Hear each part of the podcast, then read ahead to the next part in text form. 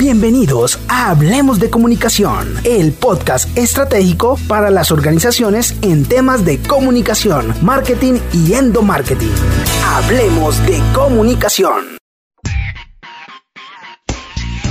Muy bienvenidos a un nuevo episodio de Hablemos de Comunicación, el podcast estratégico para las organizaciones en temas de marketing, endomarketing y comunicación. Hoy vamos a tocar un tema muy importante en tema estratégico y de relacionamiento en las organizaciones y es cómo crear una red social interna y sobre todo la importancia de una red social interna. Para eso nos acompaña Mauricio Álvarez, nuestro fundador. Mauricio, bienvenido. Hola, muy buenos días a todos. ¿Cómo estás, María C? Muchas gracias a todo el equipo de producción. Eh, aquí estoy de nuevo para compartirles pues todo el conocimiento y la experiencia eh, de, nuestro equipo en estos temas tan importantes. El, el de hoy me parece súper chévere porque, pues digamos que derivado de, de, la pandemia, las organizaciones y pues de ese trabajo que ahora es híbrido, las organizaciones buscan nuevas formas de estar conectados y no perder, digamos, como esa esencia del ADN y de la cultura de la organización a través de estos canales de comunicación. Entonces me parece súper, súper importante este episodio y vamos a hablar de algunos tips que nos van a servir para,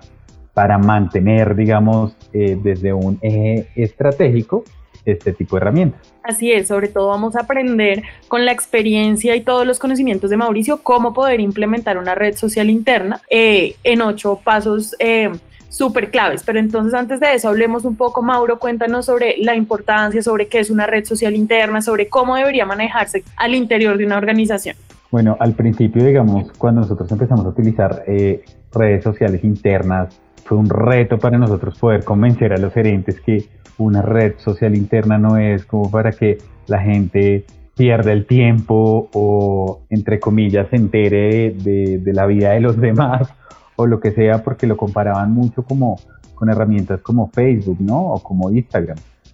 Cuando hablamos de una red social interna, eh, yo prefiero mostrarlo como una pista de intercambio de información donde en el marco de la organización podemos identificar actores, temas, eh, temáticas específicas que van atravesando esa pista y van dándose a conocer para fortalecer temas tan importantes como una comunicación abierta, una comunicación de doble vía, una comunicación eh, donde todos tienen un espacio y algo que compartir, que eso es súper importante, y al final, donde también la organización se comunica y, va delineando todo ese marco estratégico y toda esa cultura que tiene que bajar a la organización. Con todas las ventajas que puede dar la tecnología, ¿no? Eh, para organizaciones súper grandes que están dispersas geográficamente o que simplemente las personas no están en un mismo espacio. Entonces esto se convierte en algo fundamental para que en este espacio virtual haya mucha interacción entre los colaboradores y puedan salir muchos procesos como los hemos visto en algunas organizaciones como de innovación, de oportunidades de mejora, de creación de nuevos proyectos, eh, de comunicación eh, mucho más cercana y mucho más activa. Entonces, esto, este canal es algo súper chévere que se debe implementar en las organizaciones cada vez más, ¿no? Ya hoy es muchísimo más aceptado en las organizaciones, ya entienden mucho más el concepto de este que es como, como esta pista de intercambio de información. Y, pues cada vez debemos implementarlo de una manera más estratégica, no solamente es como montemos Yammer o montemos Workplace y ya, sino es como, bueno, ¿cuál es el objetivo de hacerlo? ¿Cómo lo vamos a hacer? ¿Cómo se conecta con, con la cultura de la organización? ¿Y cuál sería el momento más estratégico para hacerlo? ¿no? Eso lo vamos a ver más adelante en alguno de los puntos.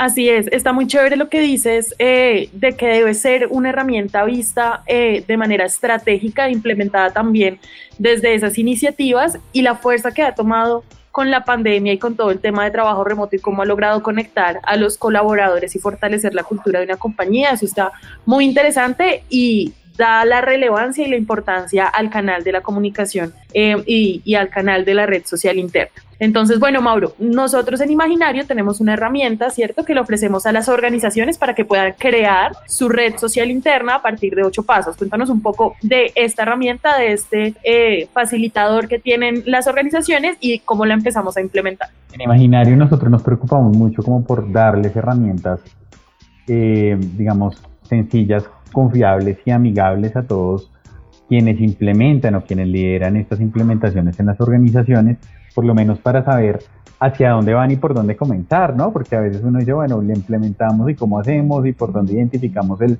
mejor camino de hacerlo. Pero esta es una metodología que nosotros desarrollamos gracias a la experiencia que hemos tenido implementando este tipo de iniciativas y eh, pues que nos sirven como, como paso a paso y como inicio metodológico para poder implementarla de una manera exitosa. Esta herramienta la pueden encontrar en eh, www.imaginario.co. Allí pueden buscar la herramienta y descargan. Es un, formato sencillo donde ustedes responden esas preguntas y a través de responder esas preguntas van construyendo la estrategia. Y esa herramienta está conformada por ocho pasos fundamentales, ocho claves que ah, logran construir o logran ayudar el proceso de la construcción de esta red social interna. Entonces vamos a hacer un paso rápido por cada uno de estos ocho puntos para que todas las personas que nos escuchan hoy en Hablemos de Comunicación tengan mucho más clara la herramienta y el paso a paso de cómo crear esa red social interna. ¿Cuál sería ese Listo, primer Mar- paso? Listo, María C. Arranquemos entonces con el paso número uno, que es identificar el objetivo por el cual yo quiero implementar una red social interna. Acá no es como que la voy a implementar porque está de moda, porque las demás organizaciones lo están haciendo, sino porque realmente tiene que ser o tener un objetivo puntual dentro de mi organización. Entonces, él o los líderes de cada organización se deben preguntar eh, por, qué, por qué la necesidad de esa, de esa red social interna, ¿no? ¿Cuáles serían esos retos eh, y esos beneficios que traería esa red social interna?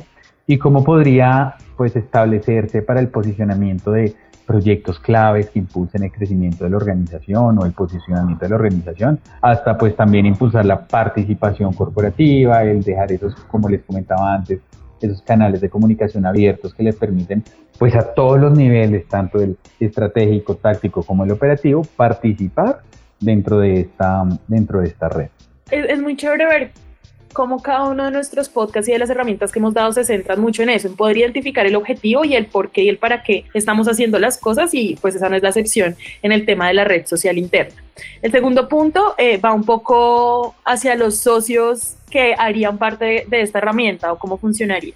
Claramente reconocer cuáles son los socios estratégicos que nos van a permitir implementarla va a ser un punto fundamental para poder eh, lograrlo con éxito. Entonces, reconocer esos socios estratégicos es identificar primero cuál es el software que nosotros manejamos dentro de la organización, ¿cierto? Si tenemos que, si ya está incluido de pronto, como en algunos casos, que los que, los que usan licencia de Office 360, pues eh, lo van a tener con Yammer, ¿cierto?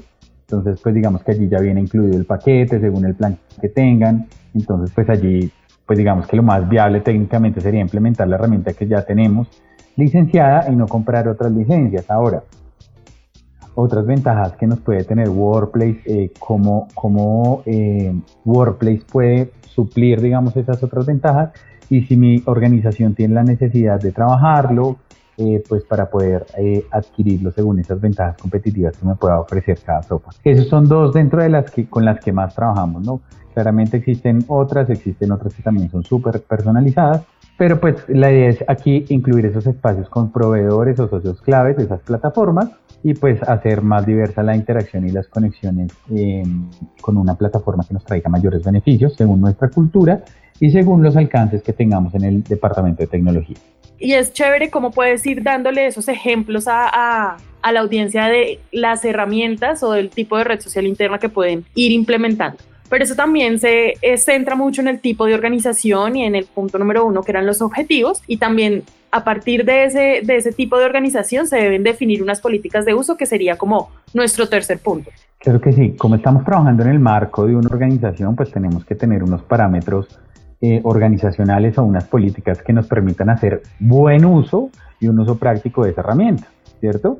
Por eso es vital conocer cómo, con qué reglas vamos a, entre comillas, jugar dentro de esa herramienta qué actitudes, qué prácticas, qué intereses, incluso hasta qué emociones busca la compañía que sean expresadas allí. Pues esto claramente tiene que estar muy en línea con su cultura organizacional.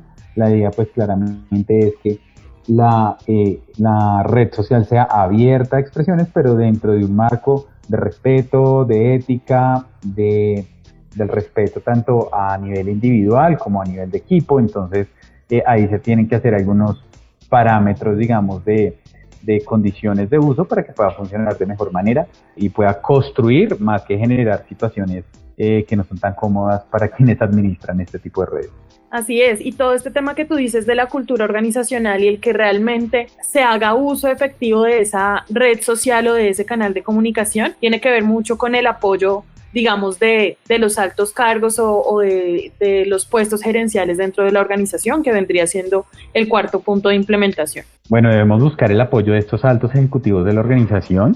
No es solamente implementar la red social y dejar que el software haga solo su gestión, sino también es generar toda una parrilla de contenidos con estos líderes, darle espacios y ayudar desde comunicaciones a que estos líderes eh, hablen y gestionen equipos a través de esos espacios, ¿no? que gestionen proyectos, que comuniquen esas iniciativas, que le apunten esos objetivos desde esos espacios. Entonces, para eso tenemos que ayudar a estos líderes a eh, crear videos, a crear podcasts, a crear infografías, a crear reels, a crear todo lo que se necesite para que se pueda eh, posicionar o, eh, digamos, generar engagement con ese proyecto en la organización de una manera positiva y de, de, una manera muy, muy participativa, pero pues para eso los líderes eh, funcionales de la organización tienen que disponer de tiempos y espacios donde puedan interactuar y mandar estos mensajes.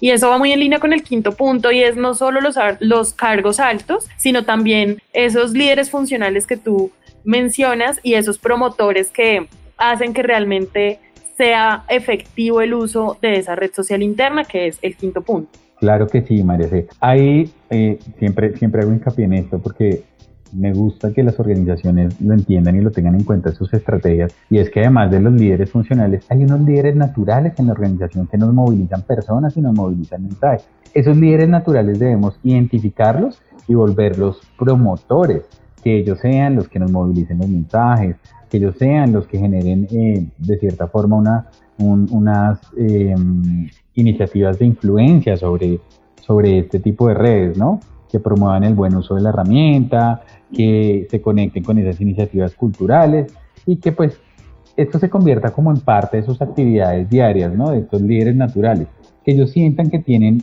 verdaderamente un espacio donde se puedan expresar eh, y donde puedan generar, digamos, todos estos eh, y nuevas ideas, innovación, o generen simplemente en, en algunas organizaciones, me gusta mucho como por ejemplo hacen grupos de, grupos en la oficina, para, por ejemplo, para ir a montar cicla el fin de semana o para ir a hacer trekking el fin de semana. O sea, es, es interesante cómo la organización empieza a trabajar desde otros tipos de dimensiones, ¿no? Empieza, empiezan a formarse grupos desde otro tipo de dimensiones a partir, pues, desde la organización. Mira que todo va muy en línea con el paso a paso de cómo crearlo, entonces luego de que tenemos esos promotores y se va generando como esos lazos a través de, de, de ese canal de comunicación efectivo, viene el sexto punto que es cómo crear esos grupos para esos equipos y esas iniciativas, teniendo en cuenta como la interacción que se puede generar a partir de, de ese canal de comunicación. Claro que sí, lo mencionábamos anteriormente, crear los grupos y las iniciativas deben estar basadas en los intereses de las personas, ¿no? Es, esos intereses solo lo podemos detectar cuando segmentamos, ¿no? Cuando segmentamos por, por edades, cuando segmentamos por gustos, por intereses, podemos crear unos grupos que sean adecuados a cada uno de sus, de sus objetivos, ¿no? Entonces, si creamos un grupo con el objetivo de generar ideas, pues debemos tener gente muy innovadora, gente muy activa, gente que conecte, digamos, con esos con esos eh, conceptos y pueda desarrollar allí pues todas las ideas que quiera y pueda conectar también allí generar engagement con cada uno de esos canales, ¿no? Porque pues ellos son los que al final van a, dinamizar los canales, porque pues básicamente la red social si bien tiene un canal de administración general, también tienen que eh, administrarla con contenido porque las mismas personas que participan allí son las que generan ese contenido. Así es, tienes toda la razón, ya casi vamos llegando al final de este episodio nos quedan dos puntos y uno tiene que ver mucho como con la resistencia o con esas personas eh, que les cuesta un poco el cambio la innovación, implementar este tipo de tecnologías y, y eh, se centra mucho en eso, en cómo vencer esa resistencia o hacerle frente. Y de acuerdo, María C., eh, aquí lo que nosotros hacemos como organización es claramente enseñarle a las personas cómo usar la red social, cómo usarla de una manera constructiva, de una manera interactiva, eh, cómo usarla de una manera práctica también. Entonces aquí, digamos que para las generaciones más recientes es mucho más fácil porque están familiarizados con la tecnología pero por otro tipo de generaciones y en otro tipo de organizaciones, pues nos toca básicamente que entrar a enseñar el paso a paso desde cómo publicar algo en el muro hasta cómo poder hacer una transmisión en vivo. Entonces, eh, aquí es abrirle espacios para enseñarle a la gente, para capacitarla sobre el uso de la herramienta y donde ellos entiendan también cuáles son los beneficios de poder hacer uso de estos canales. Y ya para cerrar, algo que también hacemos en cada uno eh, de las iniciativas que hemos propuesto en Hablemos de Comunicación y es poder medir constantemente eso que se implementa, esas herramientas, esas iniciativas, esas actividades para asegurarse de que están teniendo resultados o para identificar oportunidades de mejora. Ese sería como nuestro octavo y último punto, ¿verdad?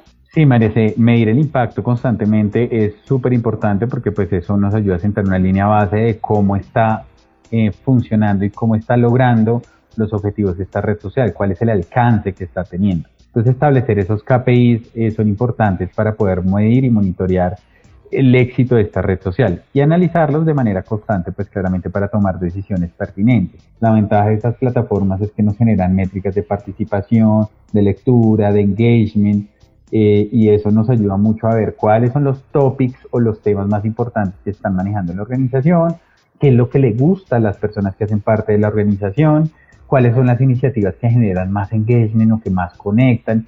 Y eso nos permite también como un poco autoconocer eh, la organización para tomar decisiones basadas pues, eh, en esta importante data.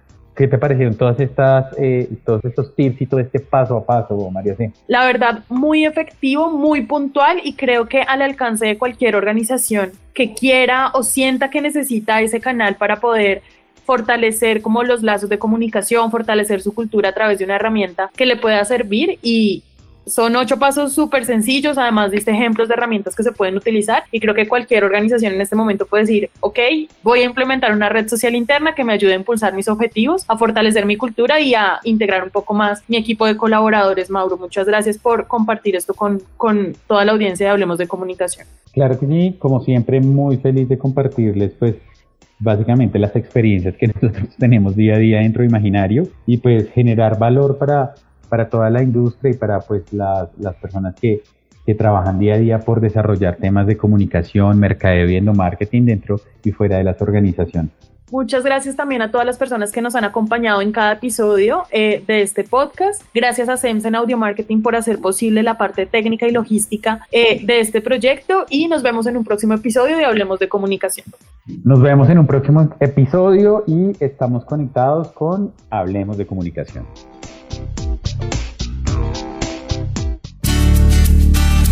Esto fue Hablemos de Comunicación. Los esperamos en un nuevo episodio estratégico para las organizaciones.